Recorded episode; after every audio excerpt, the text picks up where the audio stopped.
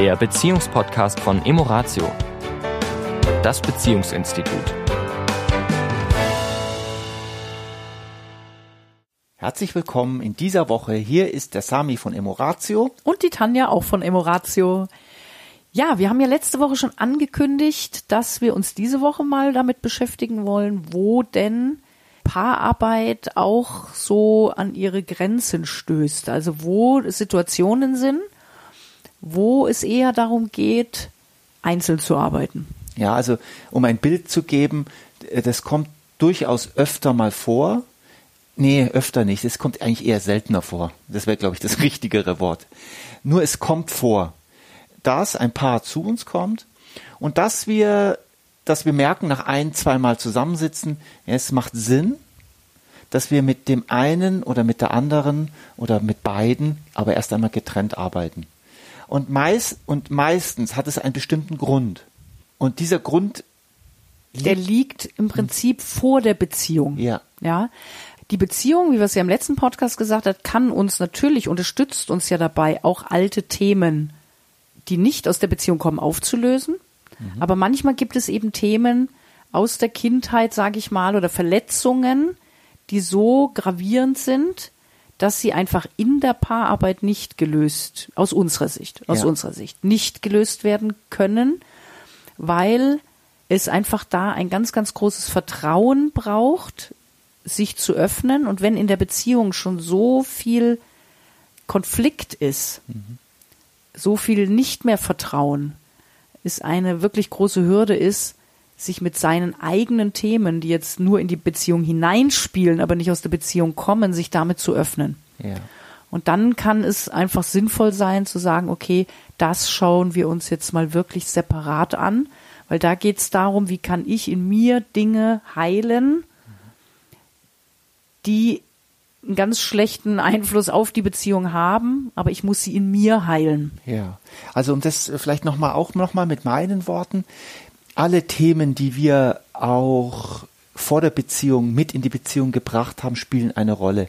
Also meine Erziehung als äh, der kleine Bub, der irgendwo aufgewachsen ist, der kleine Junge, mit den all den schönen Dingen, all den nicht so schönen Dingen, die bringe ich natürlich auch heute noch in die Beziehung mit rein.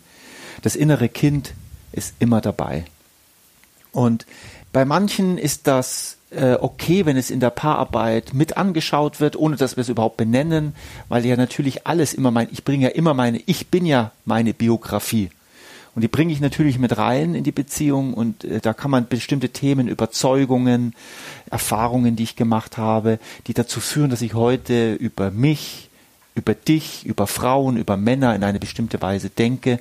Und da kann man schon einiges machen. Aber es gibt so tiefe Verletzungen, wo das Verhältnis, also wo du vielleicht etwas sagst, wo ich so außer mir bin, wo ich so in emotional. emotional aus mir gehe und und die Dinge nicht mehr nicht mehr äh, nicht mehr im Griff habe, so dass der Außenstehende, also der der im Prozess ist, für den ist das völlig selbstverständlich reagiere ich so emotional, weil schau doch mal, was du gemacht hast, zum Beispiel. Ja.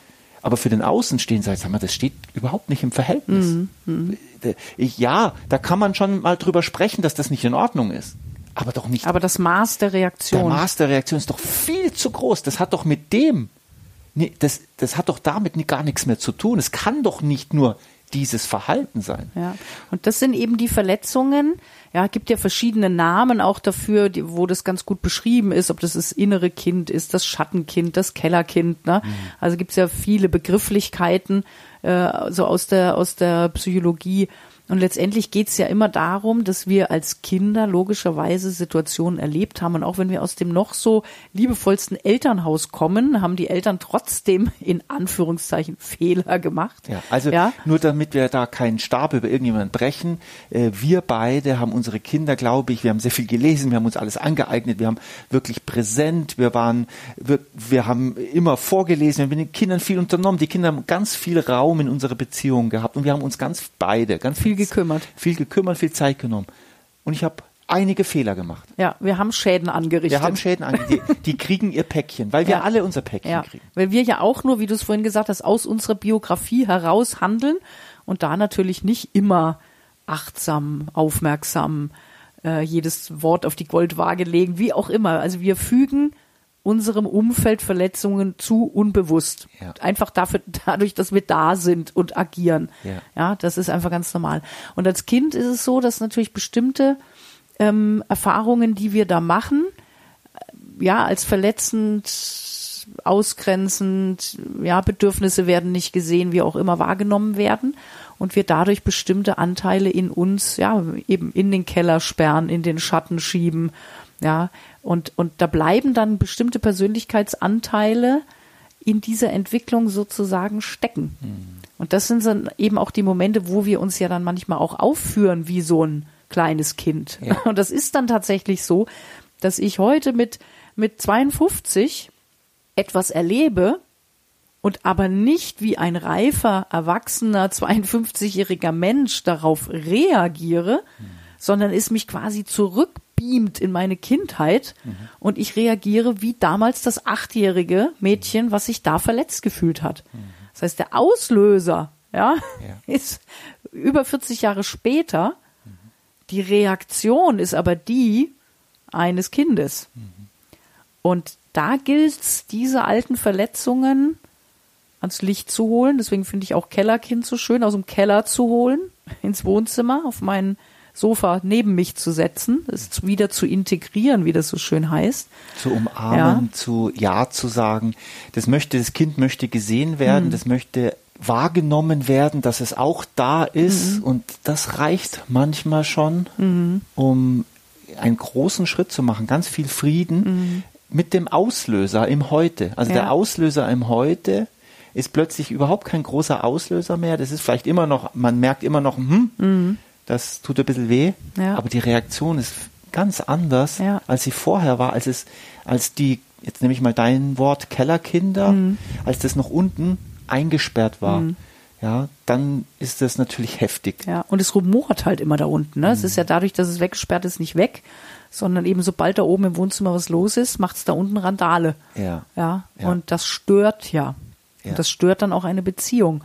Und deswegen kann es manchmal sehr hilfreich sein, die Themen aus der Beziehung, die Auslöse aus der Beziehung Mhm. in die Einzelarbeit zu nehmen und die zu nutzen, die eigenen inneren Verletzungen zu erkennen.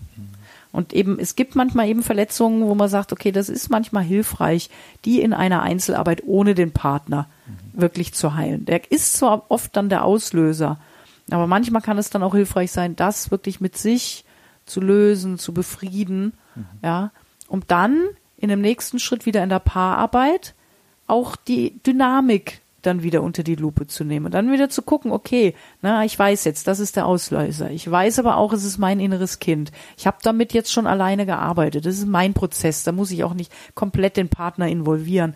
Das ist privat, sage ich jetzt mal so, ja. Und dann komme ich aber mit diesen Erkenntnissen und mit einem Heilungsprozess dann wieder in die Beziehung. Und in der Beziehung übe ich ja dann wieder. Ja, da wird der Auslöser trotzdem kommen. Und das innere Kind wird trotzdem noch rebellieren, weil die Wunde, ja, ihr wisst ja, wie das ist. Manche Wunden brauchen ein bisschen länger zum Heilen und die tun dann immer noch weh oder da ist eine Narbe, die juckt. Also äh, es wird immer wieder diese Auslöser geben. Ich werde dann nur andere Werkzeuge haben, um dann in der Beziehung damit zu agieren. Und äh, Grundvoraussetzung ist natürlich die Bereitschaft, dieses Konzept, das ist ja auch ein Konzept, mal zuzulassen. Und die Erfahrung damit ist, die, die es zulassen und die mal, weil wir ja alle mal Kinder waren, ich kenne zumindest noch keinen, der erwachsen auf die Welt gekommen ist, da wir alle Kinder waren und alle unsere Erfahrungen gemacht haben, die wir heute zwar nicht mehr auf dem Schirm haben, die aber trotzdem gemacht worden sind und die abgespeichert sind, kann das eine sehr, sehr äh, schöne Arbeit auch sein, ja. Und die man beim Psychologen alleine machen kann, selbstverständlich. Ja, also man sollte schon mit jemandem sprechen, der davon auch ein bisschen was weiß. Nicht nur ein bisschen neutral ist. neutral ist, nicht nur ein bisschen, sondern der auch was davon weiß, der neutral ist. Oder eben in der Paararbeit, je nachdem, wie weit das Paar schon ist, wie offen, wie vertrauensvoll. Das hat ganz viel mit Vertrauen zu tun. Wie viel äh, kann nicht zeigen vor dir. vor dir, ja. Ähm, ich als Mann jetzt zum Beispiel, wie viel kann ich dir vor dir mein inneres Kind zeigen, ohne meine Männlichkeit zu verlieren. Ist ja oft die Angst beim Mann, ja, äh, sich verletzbar, kindlich zu zeigen, immer eine Träne vergießen. Ja, der kleine Junge, inwieweit kann ich mich vor dir so ja, so, so zeigen. Und inwieweit kann ich mich als Frau so verletzlich zeigen? Schutzlos, vielleicht fühlt sich das auch an, ja. Ähm, und das Vertrauen zu haben, dass mir daraus nichts Negatives entsteht. Ja, weil ja oft die Frauen das Gefühl haben, ich muss mich schützen vor dem Mann, Ja. vor der männlichen Energie, Ja. so ne, vor dem männlichen, ne, das ist gefährlich für mich. Ja. Das ist ja immer noch so eine Urprogrammierung, dass da ja auch in die Beziehung ein einfließt. Ja. Ja.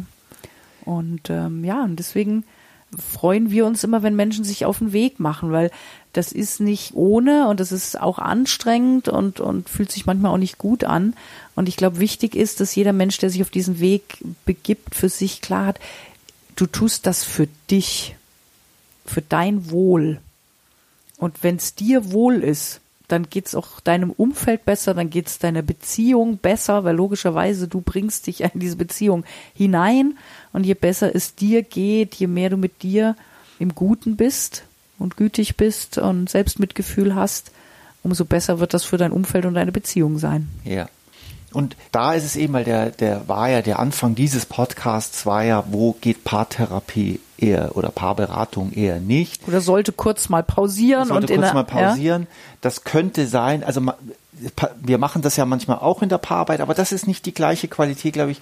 Wenn es um mein Kind geht, ist es manchmal sinnvoller, es alleine zu tun. Ja. Und du auch für dich alleine und dann der Austausch, wenn da ein vertrauensvoller Austausch Mhm. ist. Man muss auch nicht unbedingt drüber reden, aber das, die Verhaltensveränderungen Mhm. sind ja dann in der Beziehung auch Ja, sichtbar. sichtbar. In diesem Sinne. Beobachte mal dein inneres Kind. Bis nächste Woche. Bis nächste Woche. Ciao. Tschüss.